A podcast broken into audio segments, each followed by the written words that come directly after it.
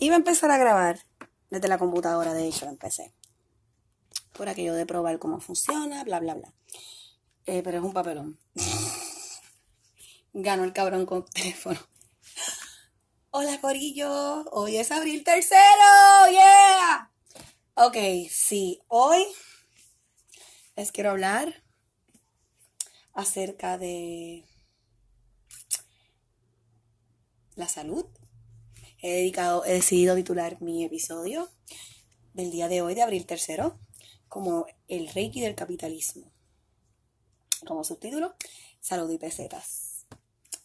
¿Y por qué? ¿Por qué? ¿Por qué? ¿Por qué? ¿Por qué? ¿Por qué? ¿Por qué, ¿Por qué le pongo ese nombre? A lo mejor ustedes han escuchado lo que es Reiki, que es una modalidad de sanación.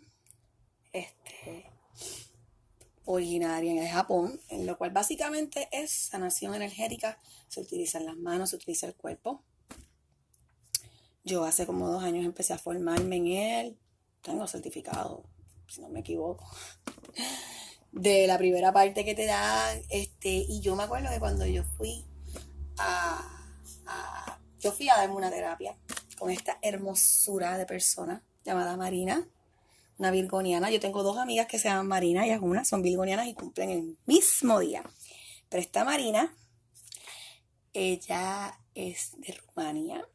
Ella es un ser muy especial que vive aquí en Puerto Rico, ya no está. La conocí a través de la Alianza de Autismo, porque ella le proveía reiki a par de chicos de la corilla de la Alianza de Autismo. Un besote para ellos en este mes en todos los meses, en todos los momentos esta lucha de bregar en esta sociedad con lo que es el autismo y lo que trae a la familia este, que tienen personas que aman con autismo. Mi familia tiene un chico muy especial que cumplió 30 años hace poco, pisciano, hermoso. Pero anyway, pues cuando yo, yo estaba con esta cuestión de que quería ir a tomar la terapia de Reiki, yo estaba como que, ay, yo necesito, esto fue 2017, principios de 2017, el año de María pero antes de María, obviamente. Y yo decía, yo quiero que me hagan como un reiki, un ajuste quiropráctico, quiero que me hagan un montón de cosas para sentirme mejor. ¿está? Sintiéndome jodida, como siempre, con el empuje del capitalismo.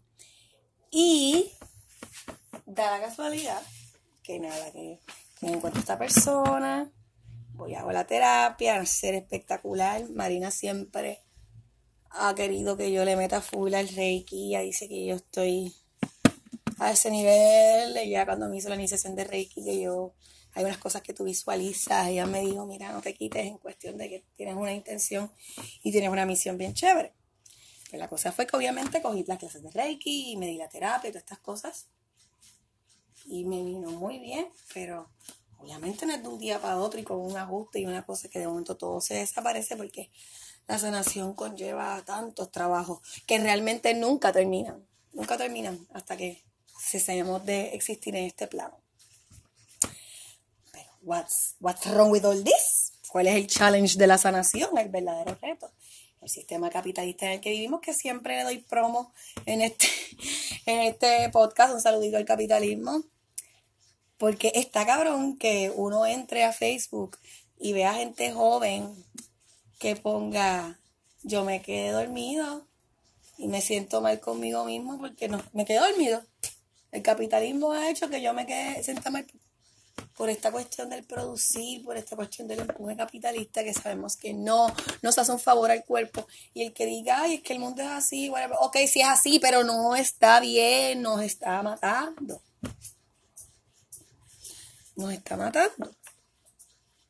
Y pues obviamente, como esto es un sistema donde todo es comodificado. no sé si es el, término correcto en español. I know in English is commodified, pero cuantificado, vamos, dándole, poniéndole valor de peseta y de chavo y de moneda. Y como obviamente pues la gente que lo practica tiene que vivir, pues entonces estas cuestiones de sanación, porque yo no voy a hablar de los planes médicos y estas otras cosas, eso es otro tostón, porque el sistema que nosotros decimos que es de salud no es de salud. Es un sistema de planes médicos y es un sistema de otra pendejada. Son otros 20 pesos. Pero estas cuestiones de medicina alterna, estas cuestiones de medicina holística, estas cuestiones ancestrales, sean, fueron personas que las apropiaron y las proveen y se hacen ricos y se hacen de dinero y entonces tú quieres, tú que estás bien al tanto de que quieres sanar de tales maneras y entonces no lo hay disponible.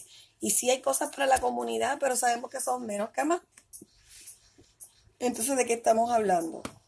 Y yo creo que toda persona que tiene algún tipo de negocio, algún tipo de servicio, de sanación real, tiene que darle a la comunidad para atrás de alguna forma.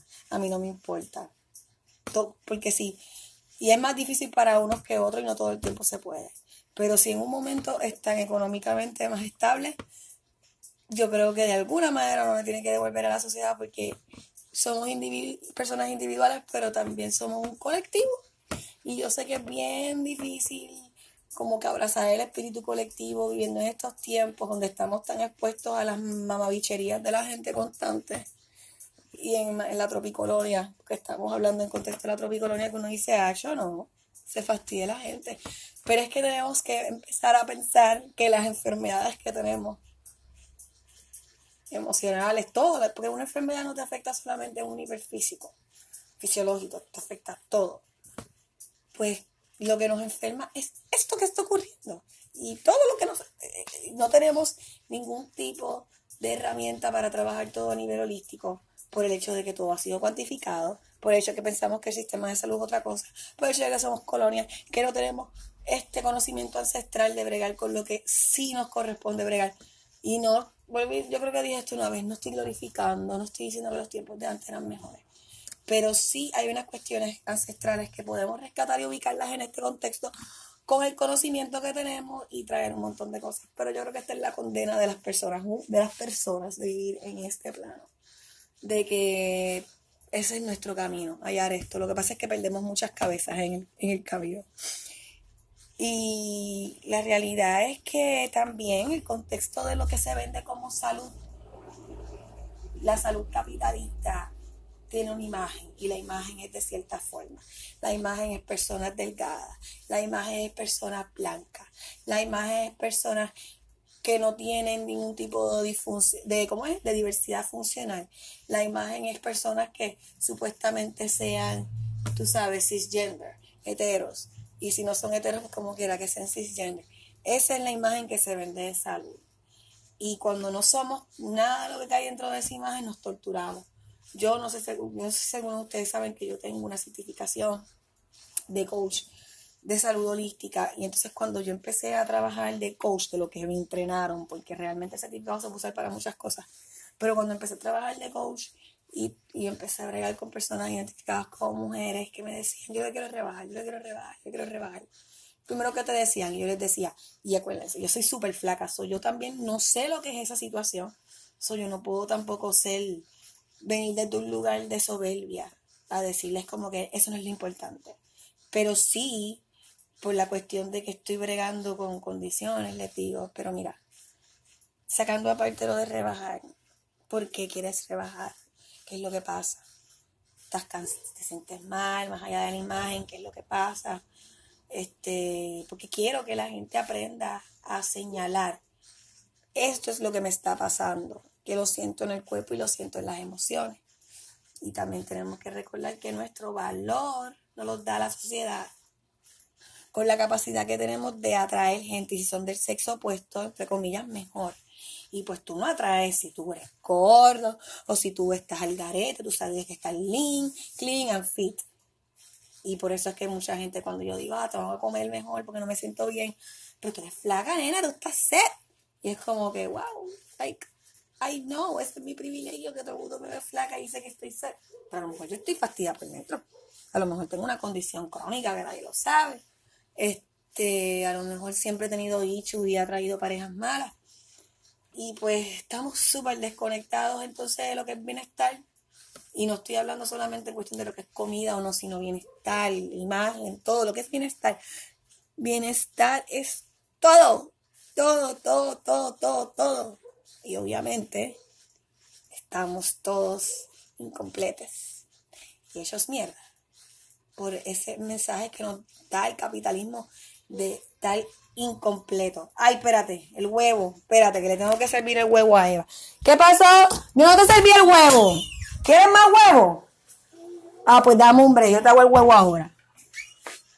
ella está comiendo mucho huevo. Ella es majadera para comer para algunas cosas, pero para otras no. Pero sí, sí, en nuestro sentimiento de que algo nos falta siempre viene de, las imágenes y de las ideas que nos venden el capitalismo de lo que debemos ser, de, de, que tenemos que atraer gente, de que tenemos que trabajar así, de que tenemos que hacer esto así. Y eso es salud y bienestar, o sea, y entonces, si no cumplimos con esos requisitos, estás al garo. Entonces, cuando somos diferentes, cuando tenemos otras cosas pasándonos que no nos sentimos satisfechos con la vida que estamos viviendo, vienen otros issues y las depresiones y más lo que cargamos por las líneas ancestrales ya, todo ese trauma colonial que arrastramos. Y más no entendemos realmente el rol que el capitalismo juega en la opresión y en la pobreza. Nosotros odiamos la gente pobre. No odiamos la pobreza, odiamos la gente pobre. Invisibilizamos la pobreza. Y odiamos a la gente pobre porque el capitalismo nos ha dicho que son pobres porque les da la gana, están odios porque les da la gana, cuando el capitalismo es el mismo que perpetúa la pobreza y es el que oprime. Y nosotros nos beneficiamos de esas opresiones cuando queremos distanciarnos de la imagen de lo que son las personas pobres y pasamos con fichas, sea porque hablamos bonito, sea porque no nos vemos pobres entre comillas, cosas así. Y todos estos mensajes que recibimos del capitalismo gracias a los medios, que los medios, los medios son la herramienta. Yo me choca tanta gente que se cree unas cosas que los medios dicen y otras que no. los medios son una mierda, corilla los tengo dicho, los medios son una mierda. Eso es una cosa que yo he visto y no quiero sonar academicista como mierda porque esa es mi área de, que me preparé en academia. Pero veo que también el hecho de que haya tanta herramienta para hacer cosas sin tener un framework de ver los antecedentes de lo que estamos practicando, hace que, que la gente esté súper desconectada por completo de lo que son los medios y lo que hace. Y esto yo me di cuenta con el caso de Josie Smollett. Este, bien cabrón. De cómo los medios, siempre he sabido, obvio, porque vuelvo y digo, esta es mi área. Y pues se me han obligado a leer libros de esta cuestión. Pero cuando tú ves todavía el 2019 como hay tanta fe en los medios, horrible. Y ahorita yo estaba la llave y que sí, qué sé yo, un nene le metieron un tiro allá en los Miltos en Carolina, una pelea con el exnovio de la mamá y el novio de la mamá y yo como, Y otro nene que el papá en el tribunal porque que le jaló el pene a su hijastro. Pero entonces no queremos hablar de los traumas sexuales y estas cosas. Porque duele, porque jode. Yo creo que tenemos que empezar a hacer las preguntas difíciles aunque la gente no saque en el cuerpo, porque así es que nosotros alcanzamos un nivel de salud o de, bienestar. Hacer las preguntas difíciles, hacer, meter los dedos en la llaga y hacer que la gente empiece a preguntarse por qué mierdas esto pasa en mi vida, por qué me siento menos, por qué nunca, nunca es suficiente, por qué siempre es una competencia, porque puñeta, esto es una mierda. ¿En serio vamos a seguir conformándonos con esta criqueta? El tipo de, sobreestímulo que uno recibe de las redes para producir y verse, particularmente personas como yo que queremos y siempre hemos plegado con gente.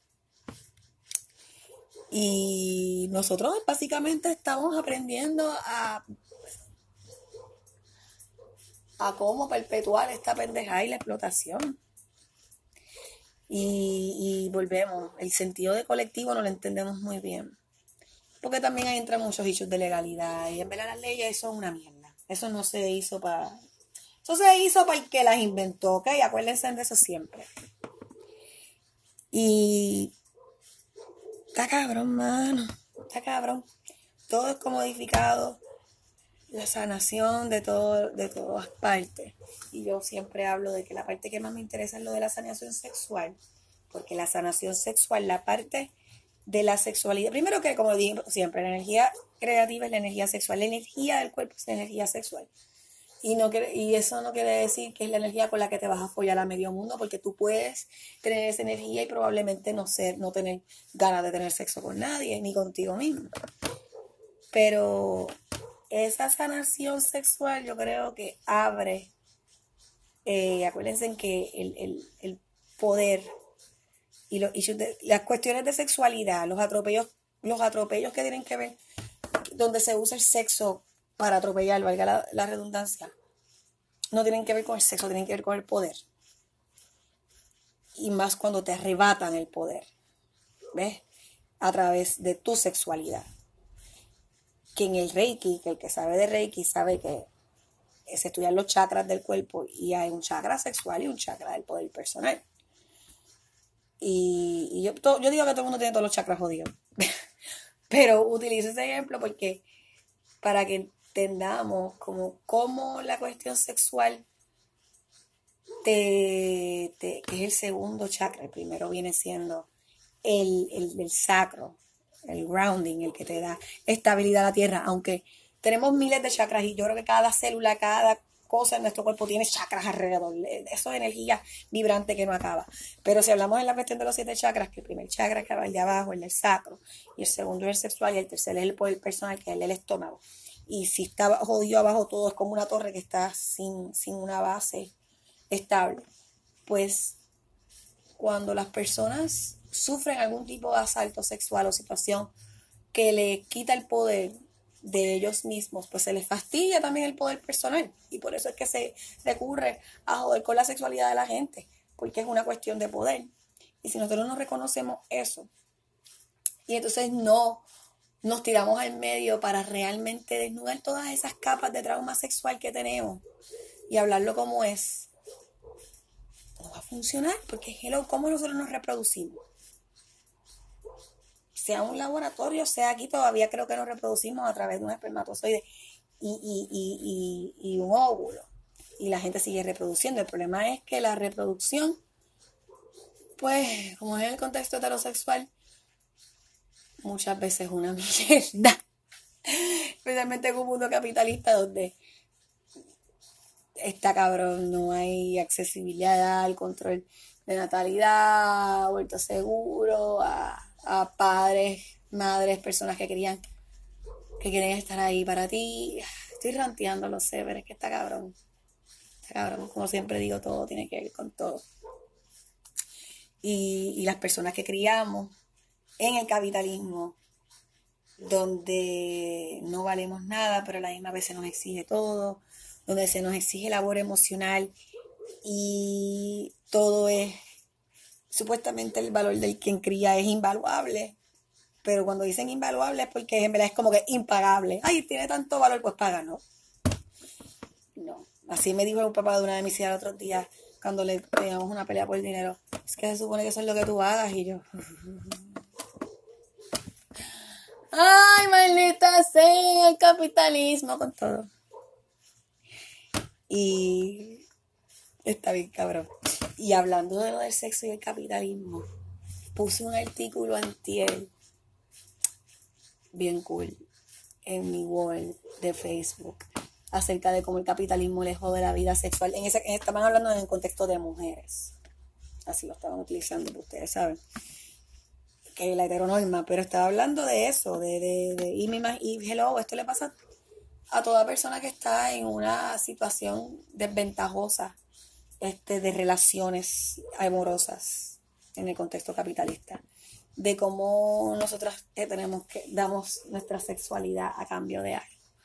Yo te doy mi sexualidad a cambio del tiempo que se invierte en mí, se invierte a ti. Es como, el artículo tiene que ver como que el idioma, el idioma de lo comodificado, del capitalismo, del intercambio de dinero, de cómo las personas este, identificadas como mujeres estaban en ventaja en el mundo capitalista por la opresión y cómo entonces todo se convierte. En estos días alguien a mí me pidió una foto de la chocha y yo le dije, ¿tú quieres una foto del diamante nigeriano? Pues tú, me vas a dar unas moñas. Intercambio, no había chavos para ir al dispensario. Dame moñas, te doy foto. Entonces, pero está cabrón. La invisibilización de la pobreza. No jodan con eso. ¿Quién está ahí? Espérate. Pero nada, yo creo que yo voy a dejar esto aquí hasta ahora. Y yo quiero tener un live acerca de esto. No sé si lo voy a hacer por Facebook o por Instagram. Y para que la gente hable conmigo y ampliemos el tema, porque en verdad hace falta juntarse y hablar con la gente. Yo soy una, yo, me, yo estoy más escorpio cada día. Quiero estar con todo el mundo, pero después me retraigo y no puedo con el hiperestímulo. Pero sí hay que hacerlo, tenemos que juntarnos y tenemos que hablar, así que pendiente. Y los voy a dejar con toda esta madre porque tengo que hacerle huevo a Eva. Bye.